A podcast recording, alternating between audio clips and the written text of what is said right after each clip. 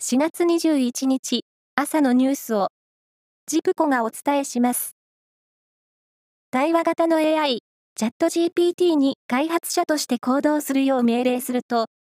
サイバー犯罪に悪用できるコンピューターウイルスを作成することが、専門家の調査で分かりました。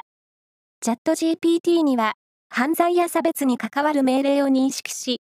悪用を防止する制限がかけられていますが、簡単にかいくぐれることが判明したということです。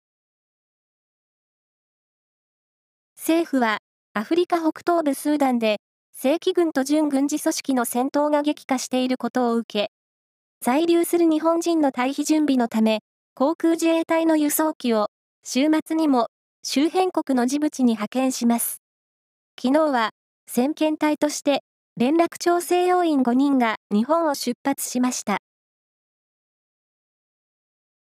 アメリカの宇宙開発企業スペース X が、将来月や火星に飛行することも想定して開発を進めている大型宇宙船が20日、試験飛行のため無人で打ち上げられましたが、打ち上げからおよそ4分後に上空で爆発しました。スペース X はデータを分析して原因を調べ、改良につなげることにしています。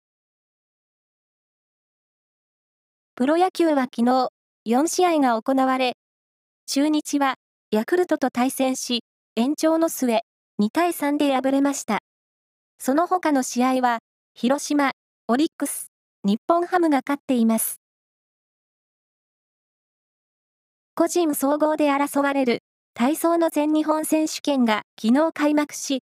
女子の予選で14歳の中学3年生、山口沙羅選手が平均台で高得点をマークするなど、4種目の合計でトップに立ちました。東京ディズニーランドの開業40周年を記念し、